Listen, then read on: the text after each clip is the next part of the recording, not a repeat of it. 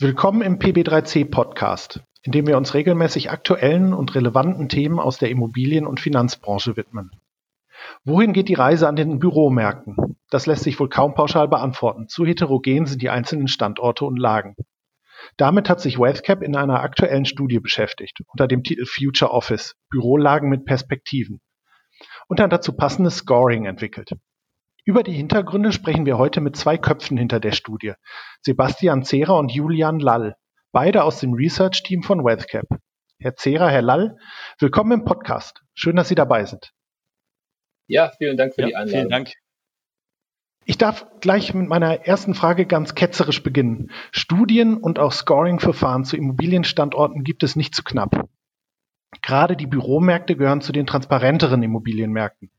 Warum diese neue WealthCap Future Office Scoring Studie? Wo liegt der Mehrwert? Ja, spannende Frage direkt äh, zu Beginn. Ähm, uns ist aufgefallen, dass teilweise oder vermehrt in den Studien die, die Makrostandorte belichtet worden sind. Und uns haben einfach auch die Mikrolagen interessiert und vor allem die Einbettung der Mikrolagen äh, in den Makrostandort und die Kombination daraus. Und so ist es uns gelungen, einen sehr großen Umfang auch äh, zu untersuchen, 94 Mikrolagen in allen sieben deutschen A-Städten äh, und da auch einfach die Überlegungen oder vier Überlegungen zu berücksichtigen, ähm, ja, welche Bürolagen passen zu welchen Investoren. Ziel hierbei, übersichtlich, praxisnah das Scoring zu erstellen, ähm, Investoren einfach in die Lage zu versetzen, sich die ja, die äh, dem, dem Markt besser vorstellen zu können, äh, je nach Risikobereitschaft, Renditeerwartung, um hier einfach dann auch einen passgenauen Mix aus unterschiedlichen Mikro- und Makrolagen erstellen zu können. Ähm, zweiter Aspekt, Stabilität und Resilienz äh, im Fokus weil gerade bei Mikro- und Makrokriterien haben wir neben der Entwicklung absoluter Zahlen äh, stark auf äh, deren Volatilität äh, geachtet, um hier einfach auch zu identifizieren, welche Standorte gegenüber anderen äh, einen gewissen Resilienzfaktor auch äh, gewährleisten. Und ähm, weniger erfolgreiche Makrostandorte können beispielsweise auch spannende Mikrolagen beherbergen. Und äh, so ist es umgekehrt auch, dass an starken Standorten auch weniger erfolgreiche Mikrolagen äh, zu finden sind. Das heißt, hier der, ähm, der dritte Aspekt, Mikro, Makro, für uns auch sehr relevant und ähm, als vierten Punkt Potenziallagen. Also woran erkennt man sie? Wie kann ich sie identifizieren? Und ähm, ja, was sind unseres Erachtens auch Potenziallagen äh, der Zukunft? Ja, kurzum, mit diesem Setting glauben wir, mit der Studie derzeit einzigartig in Deutschland zu sein. Herr Zehrer, kam das Büroscoring denn jetzt Corona-bedingt zum schlechtestmöglichen Zeitpunkt oder umgekehrt vielleicht sogar zum bestmöglichen Zeitpunkt? Ja, Herr Döhler, in der Tat, ähm, bei der Planung und Konzeption ähm, der Studie war von Corona noch keine Spur. Äh, das war für uns, kam für uns natürlich äh, überraschend, ähm, gar keine Frage. Wir haben uns aber bewusst entschlossen, das Projekt weiter voranzutreiben. Warum? Unseres Erachtens, der Kollege hat das auch schon angesprochen, geht es gerade jetzt äh, um Themen wie Resilienz und Zukunftsstärke. Und hier stecken die Büromärkte in diesem Lackmustest.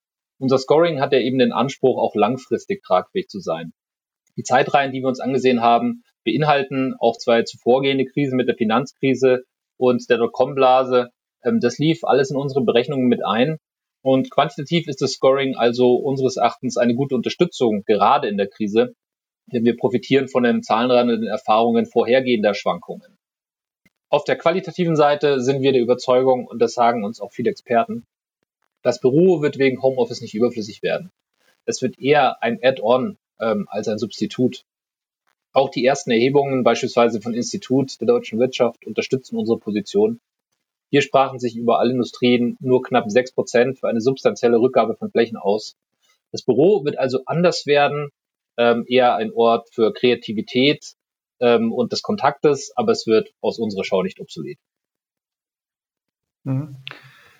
Nicht alle erdenklichen Parameter lassen sich aus praktischen Gründen in einem Scoring-Modell aufnehmen. Werfen wir mal einen Blick auf die Scoring-Kriterien, die Sie ausgewählt haben.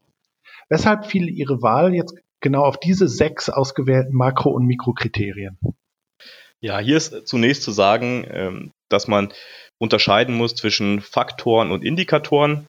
Äh, weil die Indikatoren letztendlich eine Ausprägung unterschiedlicher Faktoren sind. Das heißt, wir haben Faktoren wie beispielsweise die Marktmiete, ähm, Konjunkturdaten ähm, und daraus abgeleitet unsere Indikatoren ausgewählt. Und diese Indikatoren sind nicht zufällig gewählt, sondern ähm, ja das Resultat eines mehrstufigen Prozesses. Weil unser Anspruch es auch war, dass wir ein Scoring erstellen, das auch wissenschaftlichen Kriterien gerecht wird. Wir hatten zunächst eine sehr umfangreiche Longlist mit teils äh, 60 Indikatoren bei knapp 20 Faktoren, die wir nach und nach selektiert, sondiert und in Form einer Shortlist vor einem Expert-Workshop ausgewählt haben, um sie dort zu validieren ähm, in Form eines äh, ja, äh, einer anonymen Befragung, ähm, wo wir wirklich sukzessive die Indikatoren ausgewählt haben, dass wir dann letztendlich unsere sechs ausgewählten Indikatoren zur Verfügung hatten.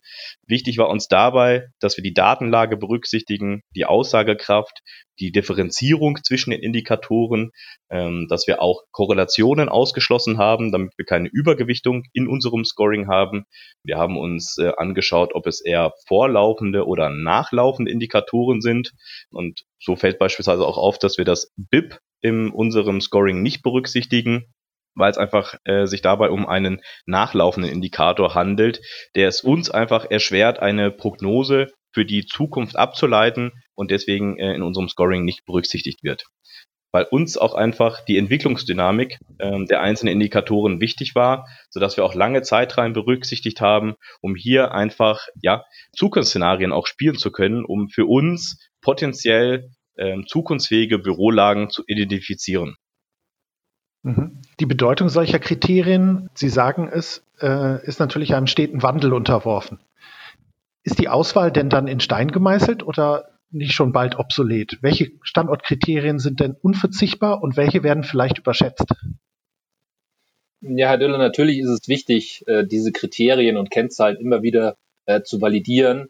Ähm, und das werden wir auch tun auf einer jährlichen Basis ist es, äh, wie Sie sagen, ist es schwer äh, vorherzusagen. Natürlich gibt es eine Reihe von Kriterien, die der Kollege auch beschrieben hat, ähm, die sehr, sehr starke Auswirkungen auf den Immobilienmarkt auch haben, wo wir die Entwicklung sehr, sehr gut ablesen können, die seit vielen Jahren, ja Jahrzehnten ähm, ähnlich sind. Ich denke, die werden auch bleiben.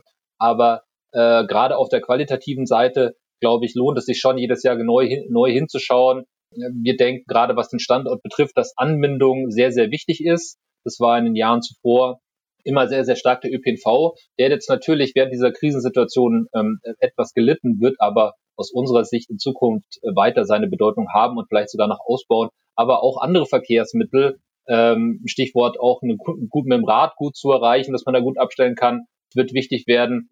Andere nehmen womöglich äh, wieder ab. Das muss man, das muss man abwarten, das muss man beobachten. Nahversorgung ist aktuell ein sehr, sehr wichtiges Thema dass ich, dass ich mich auch versorgen kann äh, mit Lebensmitteln auf dem Weg zur Arbeit in der Mittagspause oder eben auf dem Weg nach Hause.